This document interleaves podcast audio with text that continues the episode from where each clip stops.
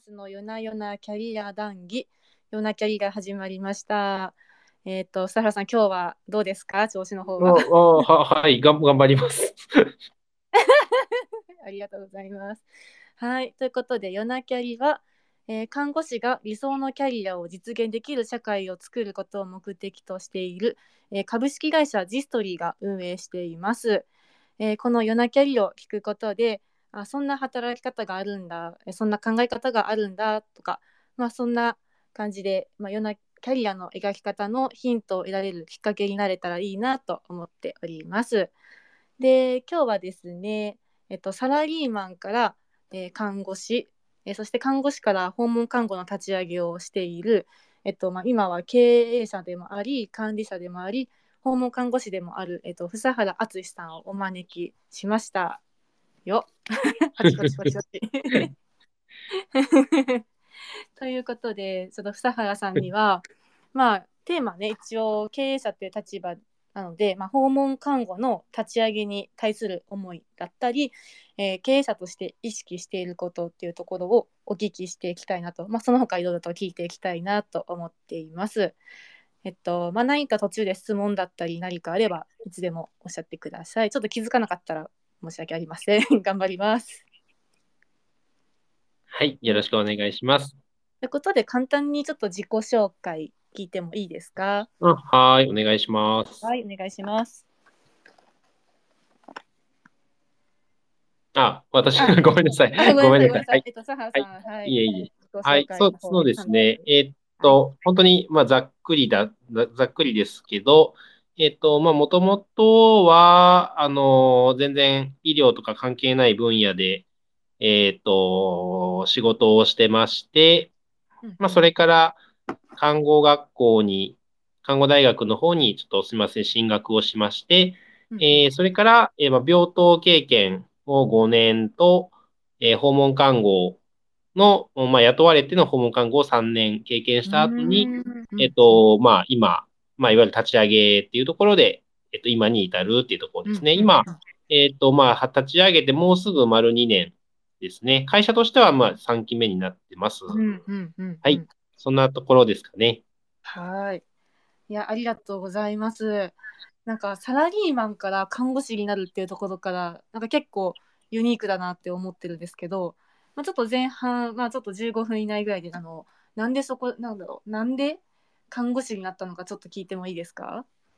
そうですね。まあ、看護師になった理由は、まあ、いくつか正直ありますけれども、うんうん。まあ、ざっくりだと、えっと、まあ、そもそも自分のじいさんが、えーまあ、肺がんで死んだんですけど、えっと、まあ、その時にね、やっぱり全く、まあ、意味がわからんというか、まあ、肺、肺はなんとなくここら辺にある、うまあ、呼吸に関する臓器な、臓器だなぐらいはまあわかりますし、まあ、がんは、うんうん。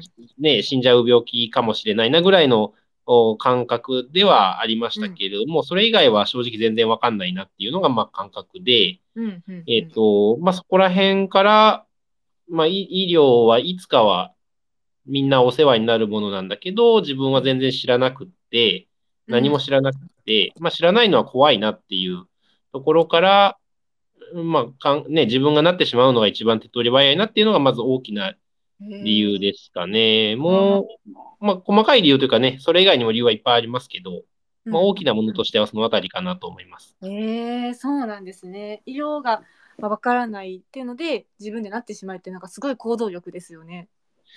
まあ行動力、まあ、そうですね。まあ、その時に、まあね、その時にいた会社うん。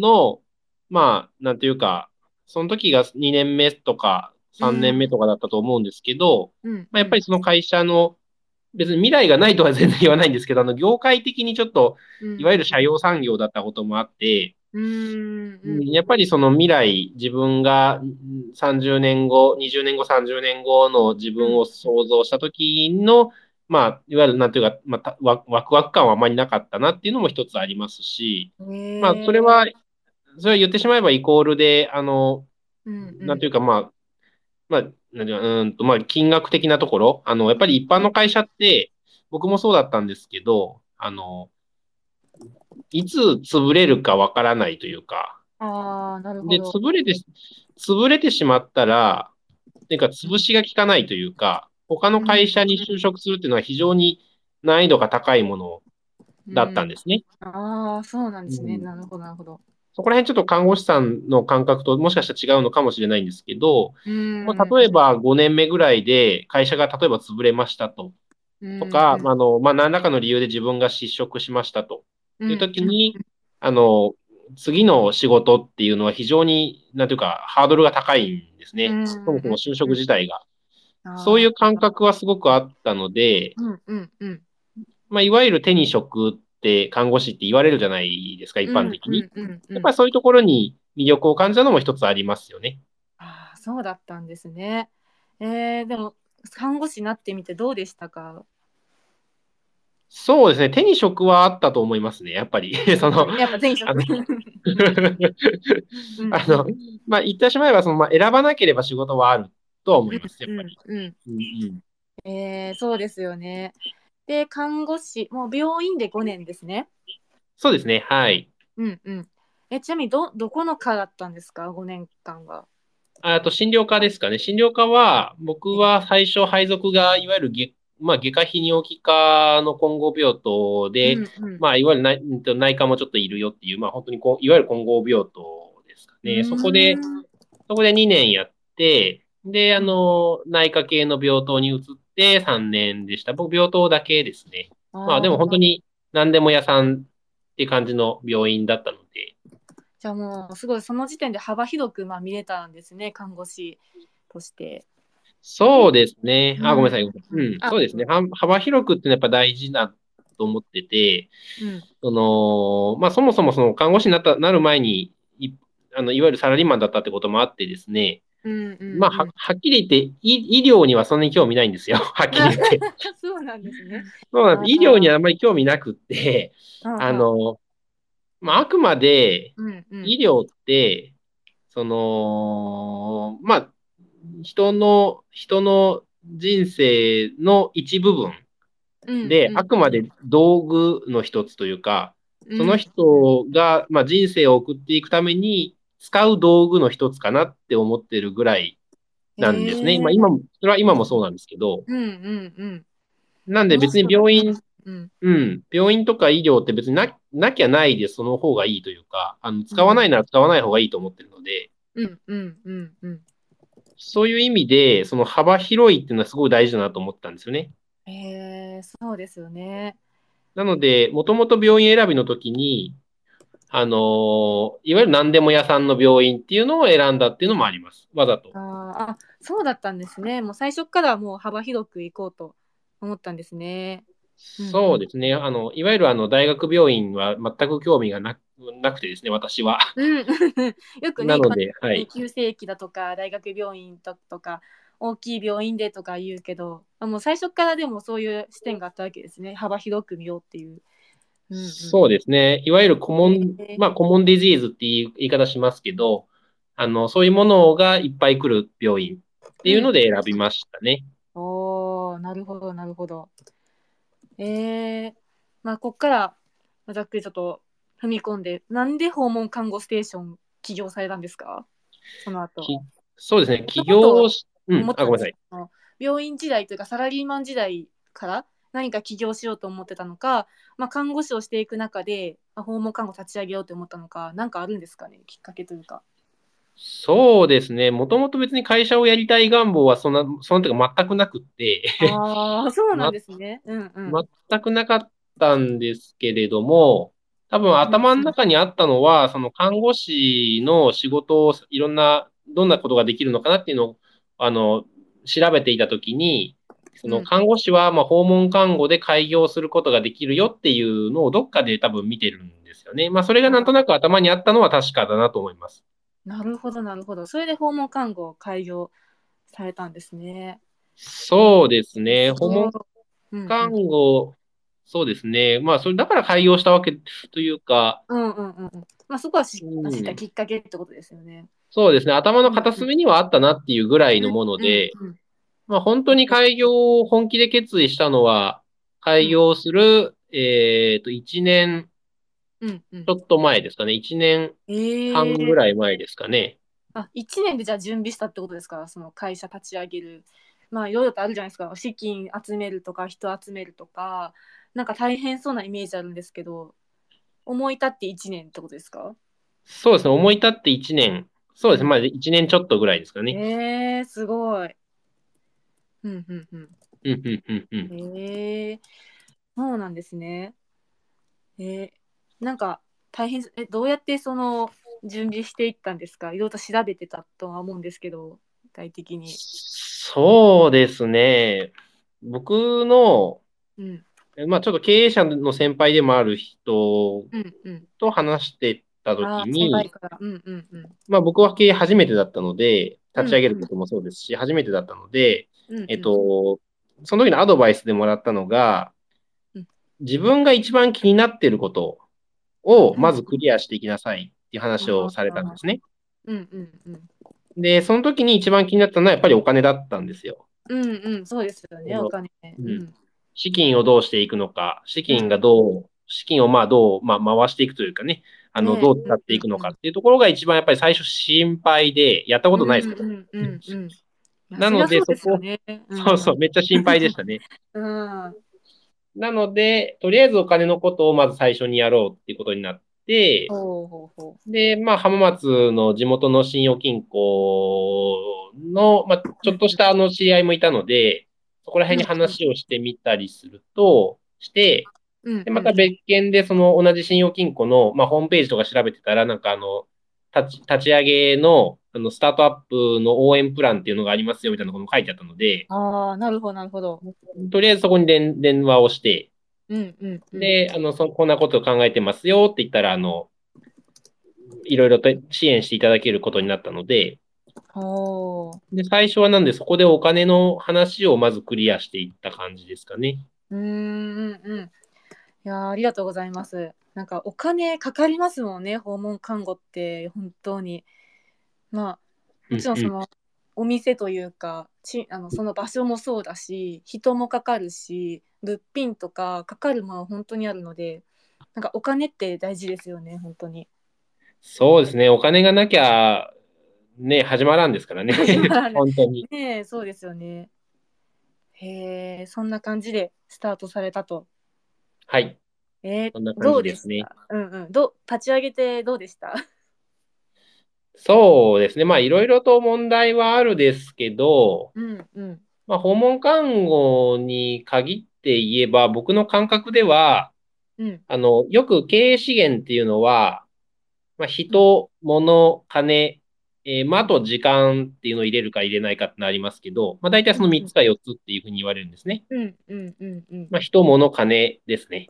うん、人もでなるほど。うんうん。で、まあ、訪問看護に限って言えば、まあ、圧倒的に人の部分が大きいなっていうのは、まあ、非常に実感しているところではあります。なるほど。それはなんでですか？まあ、業態としてですけど、そもそも人間が仕事をしてなんぼの仕事だからっていうのはありますよね。あうんの、そうですよね。うん。よく、まあ、経営するね、人だと、あの、まあ、労働集約型っていう、あの、言葉を耳にされるとは思うんですけれども、あの、じ、あの、会社の必要経費のうちの、まあ、大部分を人件費が占めてるんですよね。うんうんうん。人まあ、それもありますし、そもそも、その、お例えば病院とか、あの、施設とか、まあ、そういう箱のところに人がいるっていう状況だとうん、すっごい極端な話ですよ。うんうん。極端な話、例えば病棟、患者さん、例えば50人いて、うんうんうん。めっちゃ極端な話、じゃあ、1人とか2人で、んやれって言われて、もちろんできないんですけど、できないんですけど、時間は過ぎていくじゃないですか。うん。まあそうですね。うん。そうそうそう。まあいろんなミスとかもあるかもしれないけど、とりあえず何時間かは一応終わるんですよ。うんうんうんうん。っていう風なんですよね。で、一応、まあ50人分なら50人分の、うんおまあ収益があるんですわ。うんうんうんうん。うん。でも訪問看護はそうじゃなくって、うんうん。一人当たりでいける、まあいける仕事量というか、それに最大値があるんですよね。確かに、そうですね。ね。うんなので、例えば一人当たり頑張って、どんなに頑張って、例えば、まあまあまあ、わかりやすく10件としましょう。うんうんうん。すげえ頑張って10件だとしても、そもそもそこに20件あったらいけないんですよね。訪問、そうあのね、仕事できないですよね。うんうんうん、確かに。どんなに頑張っても 10, 10件しかいけないので、そうすると20の仕事をやるには2人、どう頑張っても2人以上いるんですよね。そうですね。うんうんうん。なんで、そもそも人がいないと仕事が、まあ、なんていうか、こなせないうんうんうん。っていうのはちょっと特徴的な仕事かなとは思っています。いやー、そうですよね。まあ、一応訪問看護って2.5人以上いれば、ね、立ち上げはできてっていうけど、まあ、人はいりますよね。何かあるし、まあ、緊急訪問だとか、まあ、それこそお見取りみたいなターミナルとか来たらもっと人でもね、いるでしょうし。ええうんうんうん。人ってどうやって集めてきたんですか？そういう。なんか、訪問看護ってなんか誰と働くかって結構大事だなとは思うんですけど、メンバー集めってどうされてたんですか？そうですね。初めはやっぱり正直めっちゃ大変でしたね。まあ、そりゃそうなんですけど、うんうんうんうん。まあ多分みんなそうだと思うんですけど、あの、そもそもじ会社に実績がないので、ああのね、実績全くゼロじゃないですか。特に始める前なんてのはゼロなので、ーうんうんうん。で、そこに、そこに応募してくれる人っていうのは、まあ、なかなかいないわけですよ、そもそも。そうですよね。うん、結構勇気がありますね。勇気がいりますよね。まあそういうスタートアップがすごく好きな人っていうのは中には見えますので、うん、あの、そういう人がいればいいんですけど、なかなかそんないないんですよね。なんで、まあ、だから多くの方は、例えば自分の友人だったりとかが、あの、まあ、知り合いの看護師さんと一緒に起業するよっていうことを始める方が多いんですよね。うんうんうん。なるほど。うんうんそうですよね。まあ、それはそれで正しいと思うんですけど、うんうんうん。うんうんうん。まあ、ただ私の場合はうん、あの、いわゆる共同経営っていう形は取るつもりは最初からなくって、あ誰かと、例えば2人3人で一緒に経営していくっていうのは、まあ、うまくいけばすごく2倍、3倍の力が出るとは思ってるんですけあ。ど。まあ、それでうまくいかない例っていうのも正直いっぱいあって、確かにちょっとややこしくなりますよね。なんか最初ね友人とか仲仲良くってもまあ一緒に働いてしまうといろいろとトラブルが起きたりでね嫌になるっていうケースちょっと聞いたことはあるのでで一人でされたってことですね。そうですねうん。なんで、おっしゃる通りですね。なんで、まあ、どこで苦労するかだと思ってるので、うん。最初僕みたいにその自分でやろうと思っていると、最初めっちゃ苦労すると思います。なので、大大最初のですね人集めにすごく苦労すると思いますけど、逆にその軌道に乗ってしまえば、あの、なんというか、誰かと対立するってことは非常に少ないので、うんうんうんいいかなと思います。逆にあの、何人かでね、2人、3人、4人で一緒に始める場合は、うん最初のスタートはすごくスムーズだし、あの、例えばみんなで頑張るっていうパワーもあるので、多分すごくうまくいくと思うんです、最初。うんうんで、まあ、その後の、ある程度軌道に乗ってきたの時に、うんえーっと、まあ、意見の相違っていうのが絶対出るので、人間なので。うんうんまあ、その時に、あの、うまくいくかどうかっていうのは、まあ、そこの組織次第かなと思いますが、そこで苦労すると思います。いやー組織なんか組織作りも大変ですよねまず。うんそうですね。ねうんまあ、いろんな、うんうん。うんごめんなさい、ごめんなさい。そうそうそう。いや、組織作りって大変だと思うんですけど、なんかどんなこと心がけてるとか、まあ、こんな苦労があったとか、なんかありますか？そうですね。まあ、心がけていることっていうと、うんあの、まあ、じ軸というか大事なことは、まあ、ぶらさないようにしようっていうのは、すごく心がけてますね。あー軸は大事ですね。それを置いとくと、軸を大元の。そうですね。うんうんうん。うちの場合は、立ち上げて割と間もなく、うんうーんと、ほん4月に立ち上げて、5月か6月ぐらいには、その、か会社の経営方針であったりとか、経営理念だったりとかっていうのを紙にまとめてるんですけれども、今のところそれは特に修正も加えたことないですし。特に今のところは変えるつもりもないなっていう状態では来てます。あ、そうなんですね。え、経営方針ってどうやって決めて、どんなことを、あの、きどんなこと、具体的にどんな感じなんですか、経営方針って。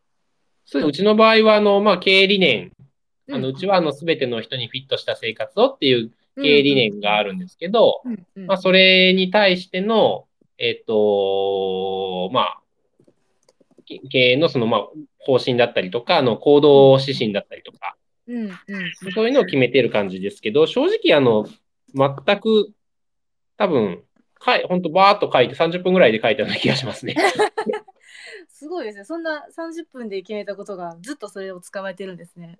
まあ、きっとそうですね。まあ、決め本、質的なんでしょうね、きっともうそれが。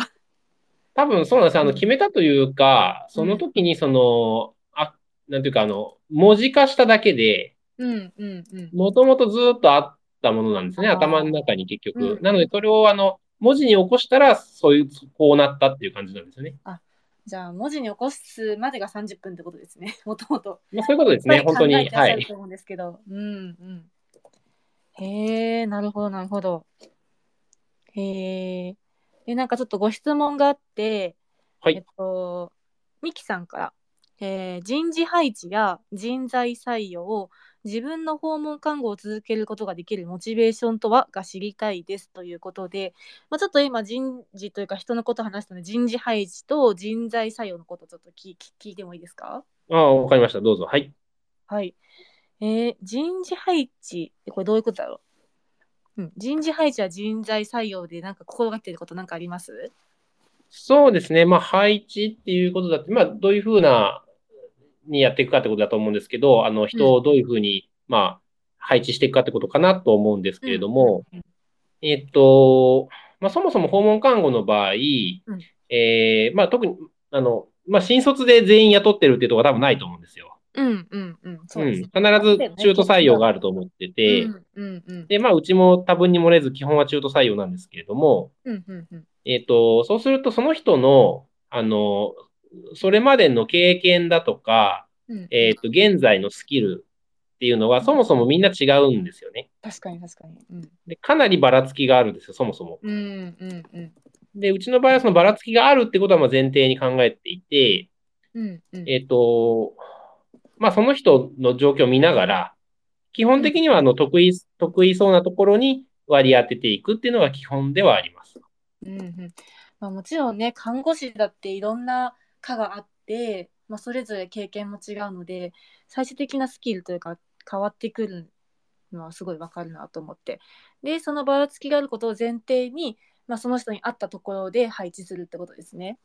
そうですね。基本はその、そういうふうですね。もちろんあの、うんね、新しい分野に当然挑戦してもらわなくちゃいけない部分もあるので、うんうん例えば10件、10件行くんなら、例えば5件ぐらいは得意なところ、うんうんうんで、3件ぐらいはやったことがあるようなところで、1件か2件は全く新しいところみたいな感じで、まあーなるほど分けていく。そういう、それがまあ理想ではありますよね。うんうんうんまあそうですよねでも確かになんかあんまり不得意すぎると負荷もかかるし、まあ、得意なとこだったら自分の強みも活かせるしなんかいいですよねそのやり方すごく。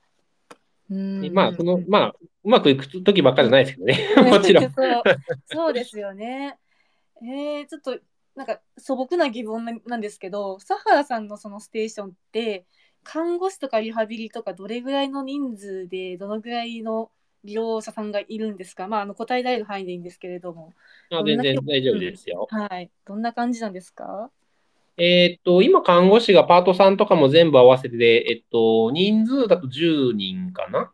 おお10人、うんまあ、ただ、常勤換算だとそんなに多くなくて、常勤換算だとうち今、6ぐらいかな。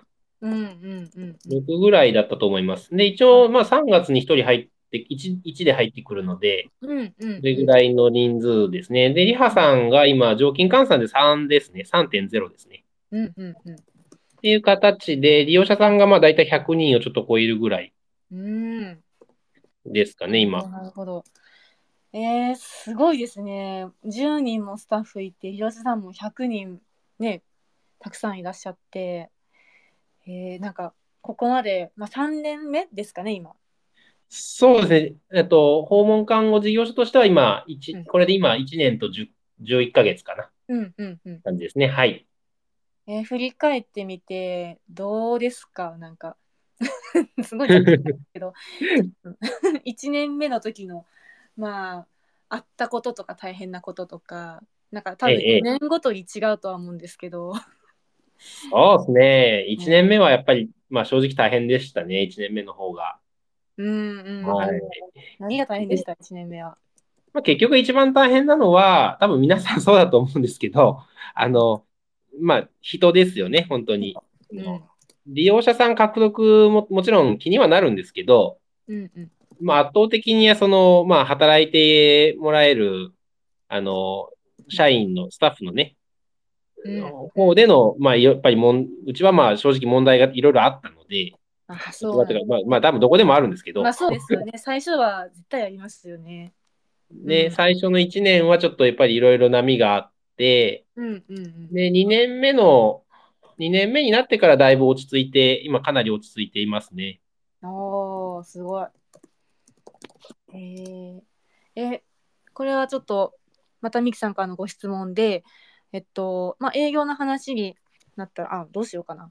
あ、いいですよ。どうぞ。あーそうですね。まあ1年目はまた働く人の問題というか、まあいろいろあって、2年目で落ち着いたということなんですけど、ええまあ人、その利用者さんの獲得ってどういうふうにやっていったんですか、利用者さんの獲得は、あの、もうスタンダードなところで、うんあの、まあ、ご挨拶に行くっていうのが最初ですよね。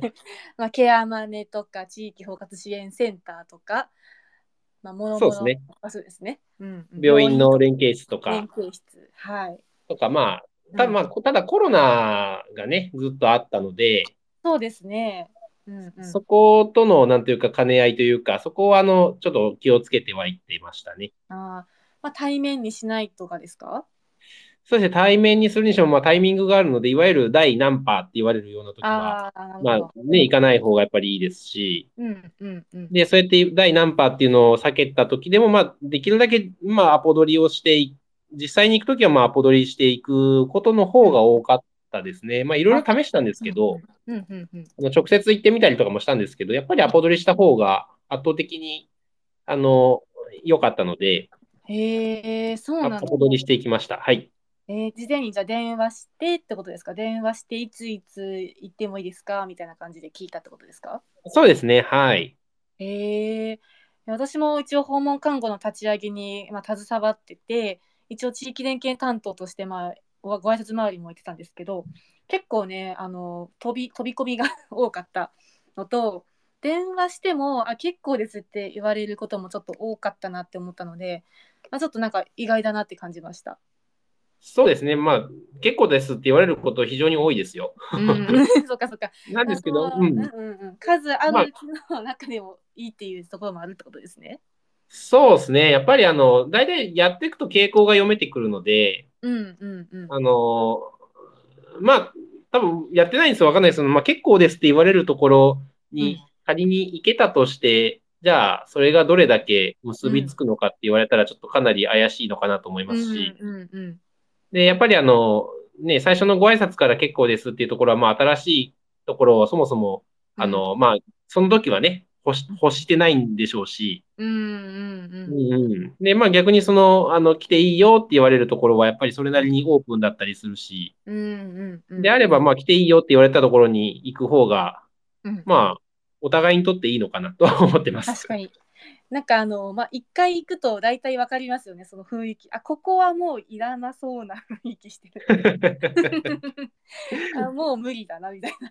まあ、めげずに行くとは思うんですけど、まあ、時間空けてとかね。そうですね。うん。ねまあ最初はやっぱりそれしかないので、うんうん。はい。あの全然、もう第、ね、最初の月なんか利用者さん2人しかいなかったし、そうですね。そうですね。売り上げ、売り上げ確か、売り上げ本当ね、何万、3万とか4万とか5万、まあ忘れましたけど、なんかそれぐらいしかなかったし、まあそんなもんでしたね。うんうんいや、訪問看護って黒字になるまでが大変ですよね。時間はかかると。そうですね。まあね、うん最初はね、ね、人は。ね、さっきあの質問されたミキさんがありがとうございます。アポ取りできてなかったです。結構直接言ってましたとコメントをいただいてて、ね、わかります。結構直接私も言ってました。まあ、でまあ、でねうん正解は、正直正解はないと思うのでそ、うですね。あの、うんちょと突然言ってうまくいく例も絶対あると思うので、うんうんうん、そう、はいどでもとね。思います。うんうん、本当そう思います。で、あとは、まあ、初めての人、えっと、にも営業、営業、まあ、ご挨拶回りって言ってもらいました？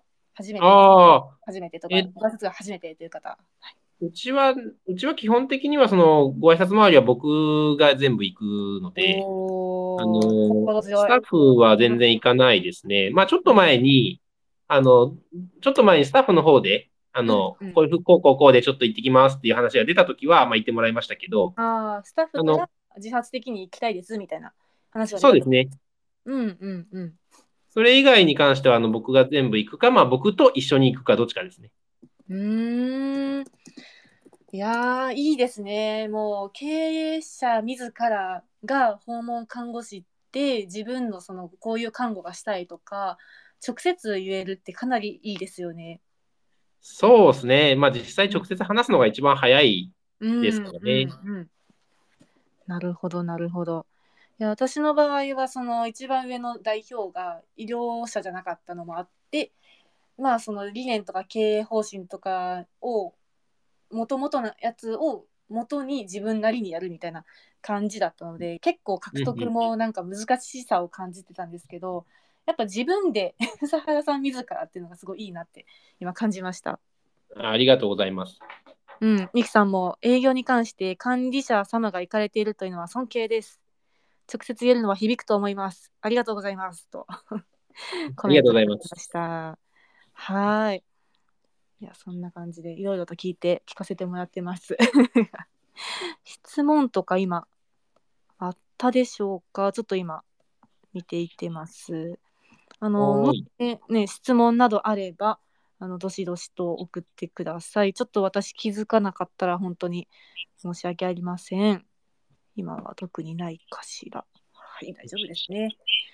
はい。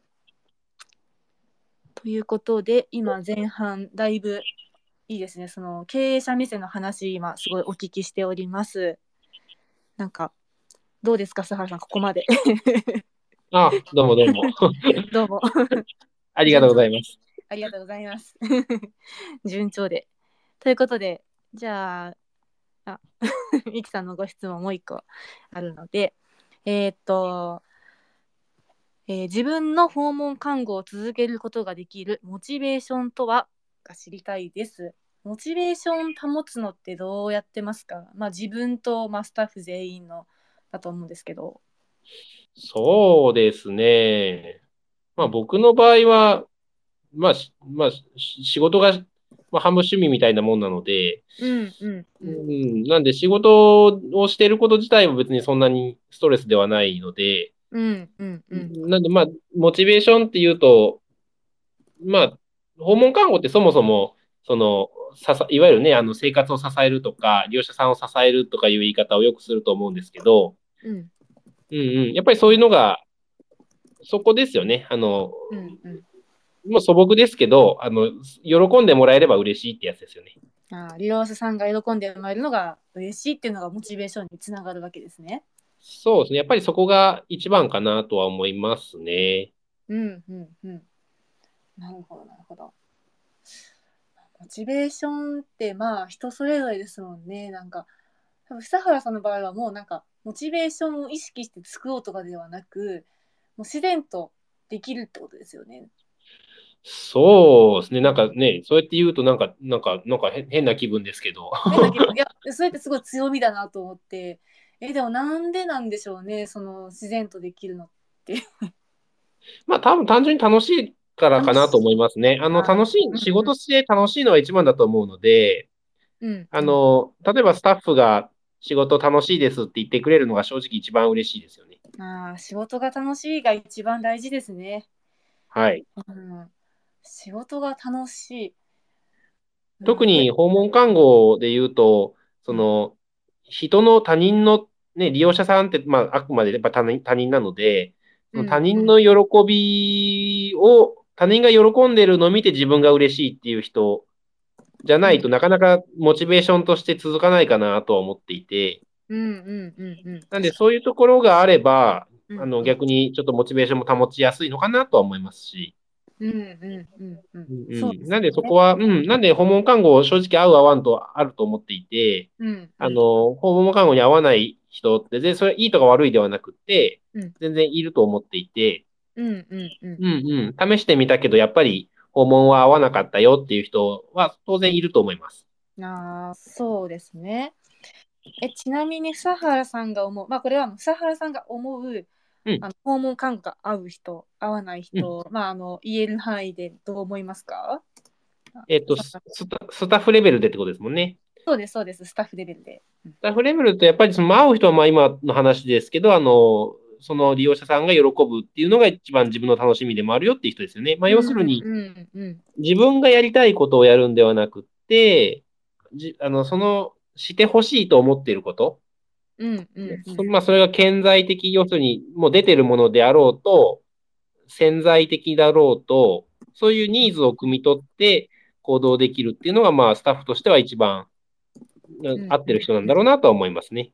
あそうですね。なんか訪問看護って自分のやりたい看護ができるみたいなことを歌うパターンもたまにあるとは思うんですけど、まあ、もちろん自分がやりたい看護、まあ、例えばもっと病院では1対1でちゃんと密に関われなかったのがちゃんと時間30分1時間とか取ってできるっていうことが、まあ、自分のやりたい看護っていうこともあるとは思うんですけど、まあ、やっぱり利用者さんに対が求めていることをちゃんと汲み取ってできる力が必要なわけですね、これは。そうですね。やっぱりそうだと思います。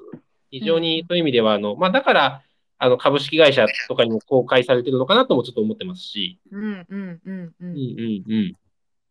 なるほど。えー、あ、なんかいろいろとご質問いただいてます。あ、まず感想。えー、邦子さんから、えー、14年えー、守られた場所で訪問看護をしていましたが今度は立ち上げ管理という視点でまるで違う試練が待っているのだと思います。すごく勉強になります。ありがとうございます。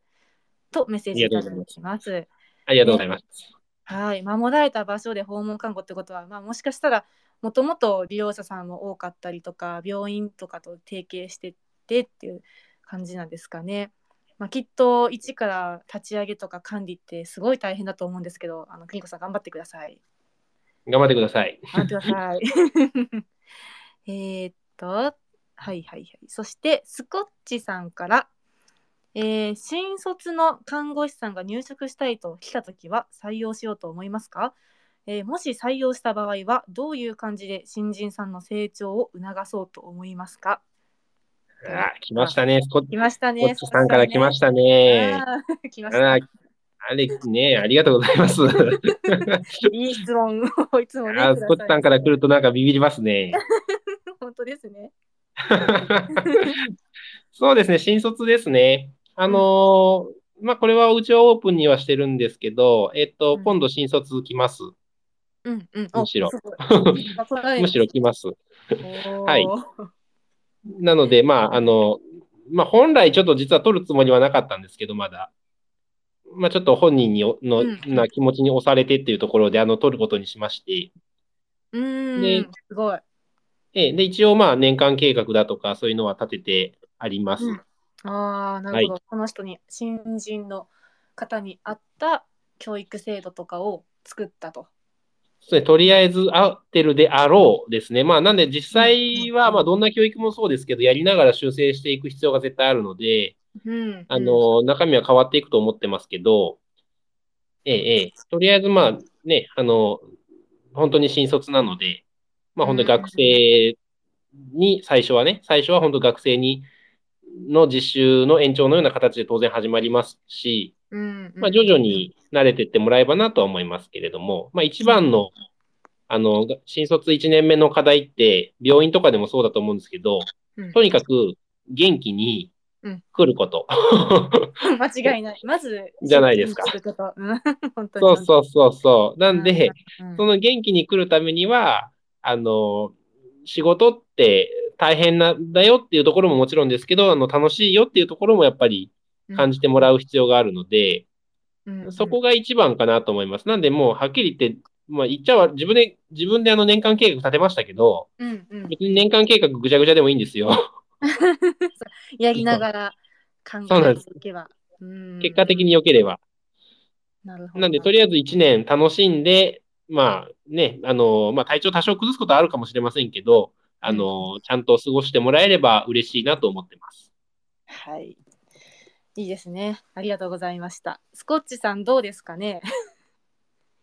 ちょっと人が多くてリアクションが。どうですか？スコッチさん ?OK ですか？OK だということに しておきましょう。知らないけど。はい。拍手いただきました。皆さん拍手ありがとうございます。あありがとうございます。たくさん拍手もらいました。はい。いや、だいぶ盛り上がっております。ありがとうございます。はい。あ100点もらいました。ありがとうございます100。点、100点もらいました。皆さんありがとうございます。嬉しい、嬉しいです。あ、高山さんもどうもありがとうございます。あの感想をね、高山さん、自分がやりたいことではなく、相手が望むことをキャッチして行えて、それに喜びを感じられるか、か、なるほどなぁと。まあ、確かに望むことがやる、望むことをやることがやりたいことかもなぁと感想をいただきました。あありがとうございます。ありがとうございますでも本当その通りだと思いますよね。それが楽しければ仕事が続けていけると思います。うんうん。いや、本当ですね。いや、しかも新卒の看護師さんって多分それが看護師の土台になってくるから、なんか嫌だなって思わず、なんだろう、最初ね、楽しんでもらえたらいいですね。いや、本当そうですね。あうの、んまあ、僕はその、そもそも看看護、医療のことを何にも知らずに始めた人間なので、うんうんあのうん外から見てると、世界とはもう全然違うことが中に入ってよくわかりましたので、うんうんあの、楽しい世界でもある。もちろん大変な部分もいっぱいありますけど、うんうんなんで楽しい部分っていうのをしっかり見てもらえるといいなと思います。はい。いや、ありがとうございます。えーっと。で、あ、また感想いただいたので共有しますね。えっと、ミキさんから。えっと、私自身が途中で心が折れてしまいまして、えっと、患者さんの終末期に関わりたいという思いだけではモチベーションを保てなかったという思いがあったそうですね。まあ、うん喜んでほしいを単純に続けていくことも大事なのかなと思いますと。うんうんうんうんうん。まあ終末期ってね結構すり減りますよね。うんうん。終末期はですね、うん。すり減る部分と、うん、その、すごく、あの、さっきのね、その喜びを感じる部分ってやっぱり両方あって、うんうんうんあの、すり減る部分ってのはよくわかるんですよ。皆さんおっしゃることすごくよくわかって、うんうん。大変なんです。ね。大変なんです。なんですけど、あの、その終わった時に、すべてが終わった時に、まあ、どう感じるか。うん。本人、本人がどう感じてると思いますかっていうところが一つと、うんうん。あと、まあ、家族がどう感じてるかですよね。なんで、僕らの仕事って、その終末期の場合は、あの、老若男女に関わらず、まあ、誰かが亡くなるんですよね。うんうん。そうですね人間、が、そう、人間が亡くなるんですよ。うんうんうん。で、人間が亡くなるときっていうのは、うんあの、人間が亡くなって、わーい、嬉しいっていう人は基本的にいないと思っていて、うんうんうん。なの、で、人間が亡くなるってことは、まあ、誰、みん、誰かは絶対悲しむし、うん、あ、の、亡くなる以上、絶対に後悔が残るんですよね。うんうんうん。大なり小なり。うんで、僕らの看護師の仕事っていうのは、当然治すことはできないじゃないですか。うん、そうですね。ね。なので、その後悔を、まあ、いかに小さくするかが僕らの仕事なんですね。うんうんうん。ゼロ、ゼロには絶対ならないっていうのが大前提です。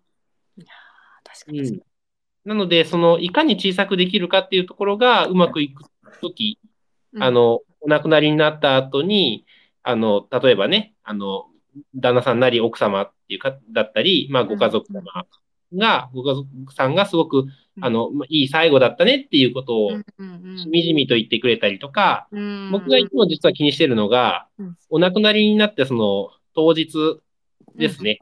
ん付き合いがねある程度のある人なら、当日、まあ、お亡くなりになった後に、まあ、いろんな話をしたときに、あの、家族がね、笑えるっていうのはね、結構大、僕はポイントにしてるんですよね。ああ、笑えるっていうこと、見取り、お見取りした当日なんですね、それ。当日とか、うん、当日とかにも、うん、いやー、こう帰ってきて、こうこうこうだったね、あはは、みたいなことがね、うん、言えるっていうのは実は結構大きなポイントだと思っていて、うんうんうんもちろんそう促すわけではなくてですよ。うんうんうん自然にそういう話になるっていうのがポイントで、そうなった時は、まあ、いい見取りだったんだなっていうふうに自分で評価するようには心がけてます。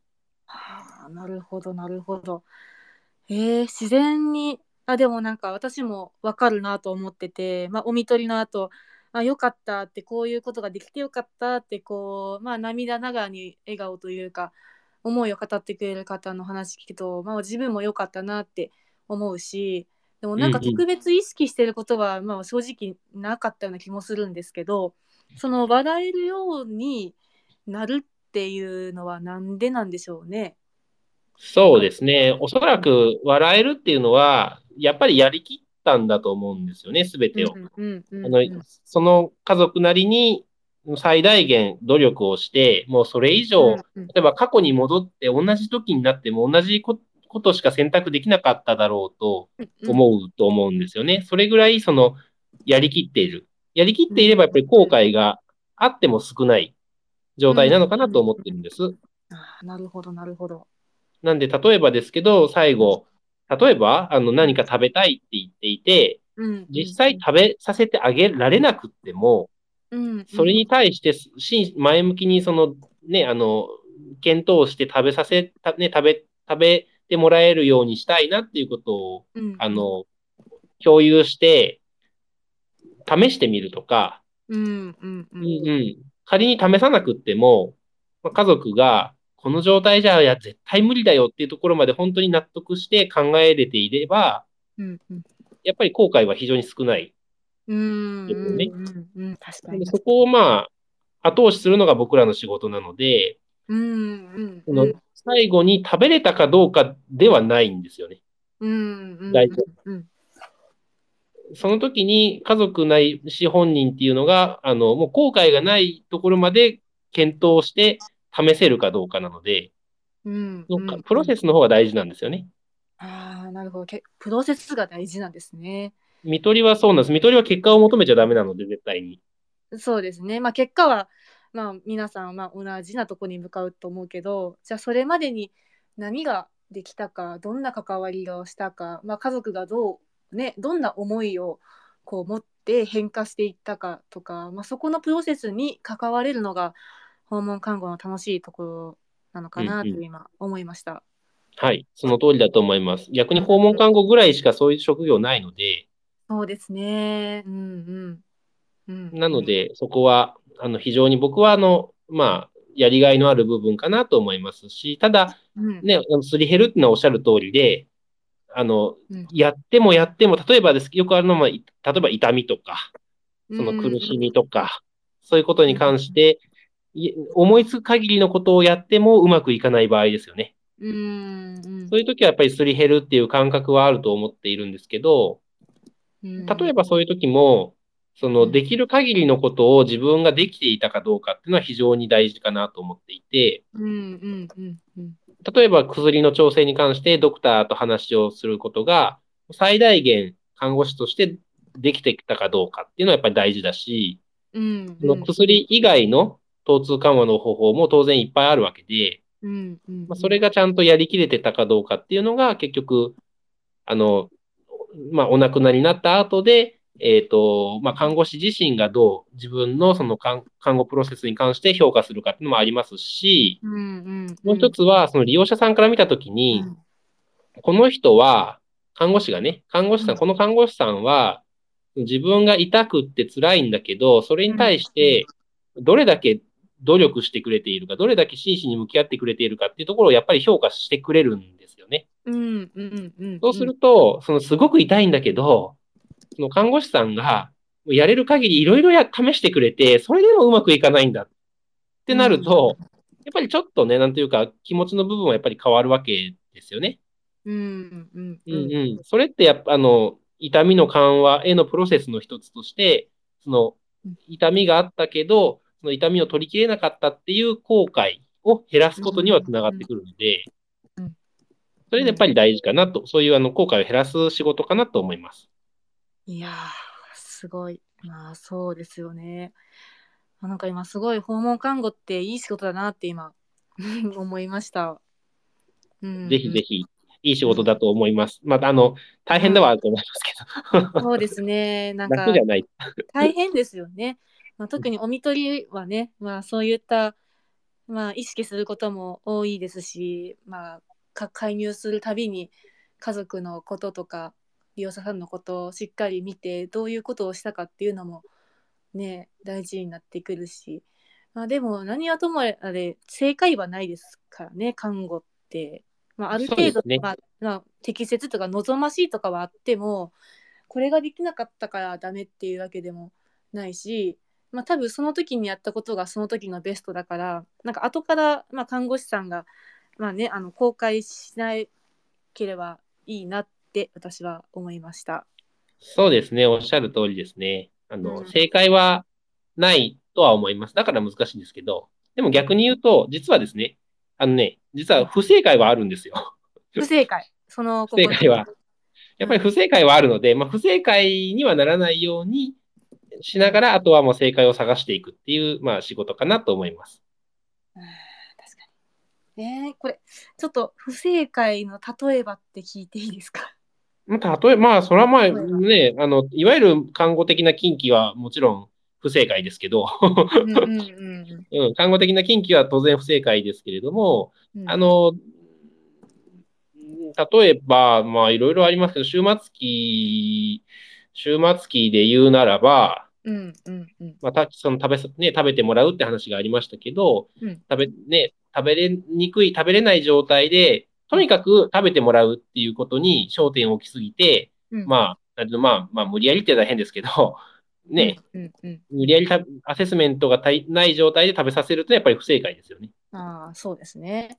ね。あなんで、そういう不正解はやっちゃダメなんだけど、うんうんうんじゃあ、どうやって、どうやって食べてもらおうかっていうふうに考えを巡らせることは正解なので、なるほどなるほど。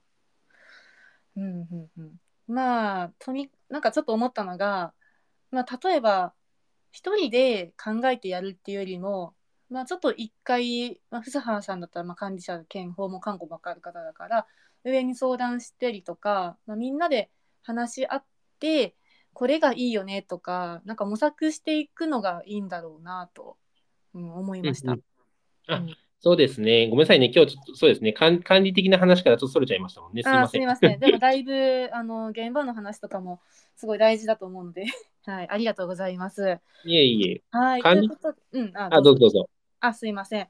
で、すいません。今ちょっと終わりまであと7分なので、ちょっとここでアンケートのご案内をすいませんさせてもらいたくって、あの今日も佐原さんにすごいいい話をたくさん聞かせてもらいました。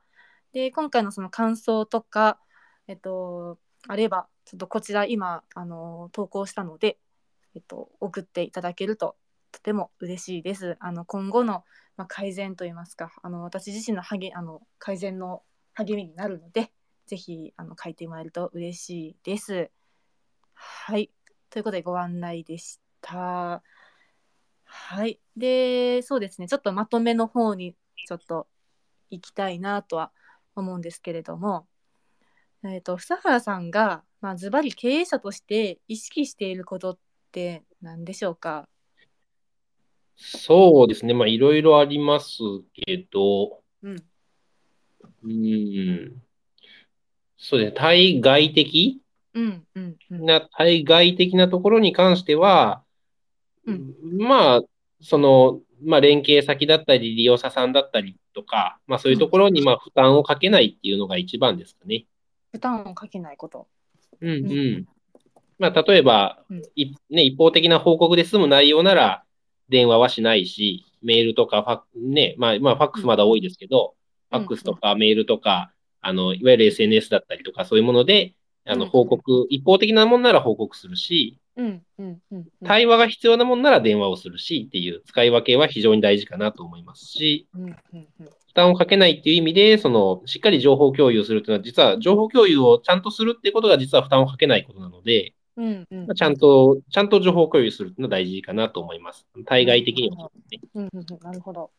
対内的、要するに社内的なところに関して言えばうん、まあ、経営者としてっていうならば、うんあの、まあ、働きやすさですね。で、働きやすいっていろんな定義があると思うんですけど、うんうんうん。僕は、その働き方をある程度選択できるっていうのが、僕は大事だなと思っていて、うんうんうんうん。なんで、うちは割と選択ができます。ある程度。ある程度。ううん。で、その代わりもちろん選択をした以上は、その選択の中で、まあ、あの、頑張ってもらわなきゃいけないんですけど、うんうん例えば訪問、例えばあの、仕事の時間ですよね。うんうんうん。あの、フルタイムじゃないとダメってことはうちはないので、うんうん。あの、例えば常勤である程度お金も欲しいけど、どうしても1時間早く終わらなきゃいけないっていうなら、1時間時短の状態での常勤雇用っていうのをしますし、うんうんうん。うんうん。どうしても、例えば、あの、いろんな家の事情で、えっと、オンコールだけはどうしてもできないっていう、どうしても事情があれば、うん。そういう事情は組みますし、うんうん。まあそういうあの、働きやすさは選択ができるっていう働き、あの、選択ができるっていうところをかなり重視はしています。はい、それ素晴らしいですね。なんかこの、まあ、常勤だけしか無理よとかじゃなくって、まあ、時間、まあ、ちょっと1時間早く上がるとか、まあ、オンコールできなかったらそれでも大丈夫だしといろんな選択ができるんですね。そうですね。それって、あの、看護師さんってやっぱ女性の職場が、なので、未だに。うんうん、なので、女性だと、その、例えば子供がいたときに、うん、あの、本人は働きたいと思ってるし、うんうん、能力もあると。優秀な看護師さんですと。うん。例えば10年目ぐらいだったりしますよね。うんうんうん。だけど、家庭の事情とか旦那さん、例えばですよ、旦那さんの協力がないとか、例えばですよ、うん。とか、そういう、そういう家庭の事情で働けないっていう人は、やっぱり結構いると思っていて、うんうんうん。だって非常に社会的にも損失なので、うんうんうんで、そういう人が働ける範囲内で働ける、働いてもらうっていうのは、あの、地域にとっても非常に、会社にとっても利益なので、うんうんうんそこはちょっと気をつけているところですね。あの、働いてもらいたいと思ってます。そういう方には。なるほど。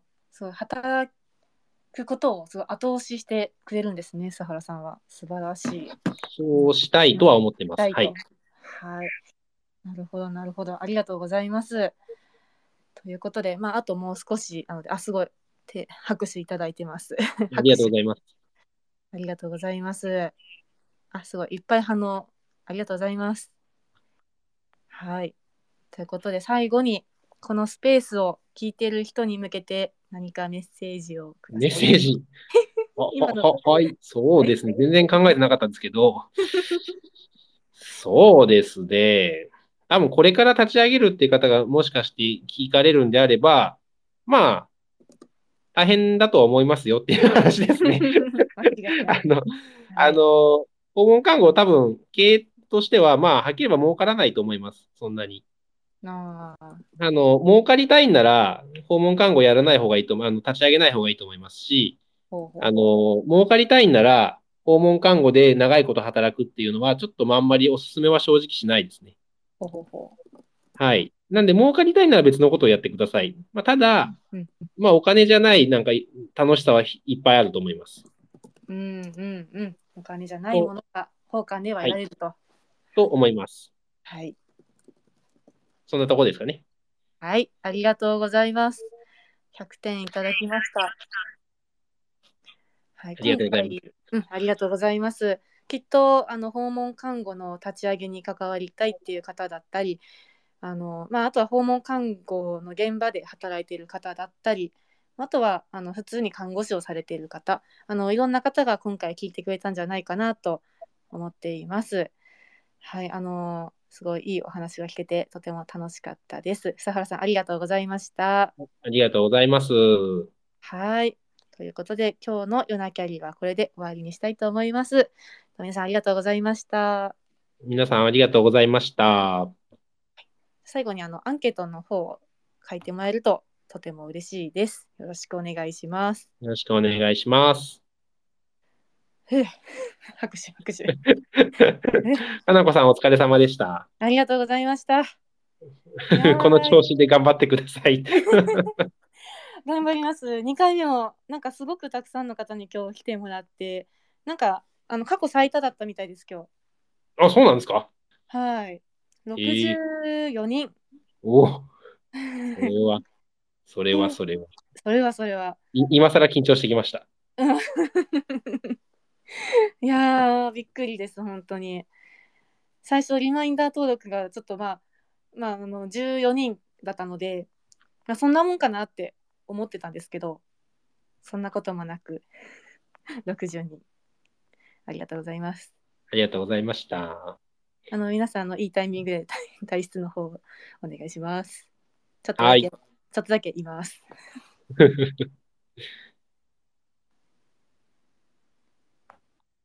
いやー、反応めっちゃ嬉しい。ありがとうございます。ではではまた来てください。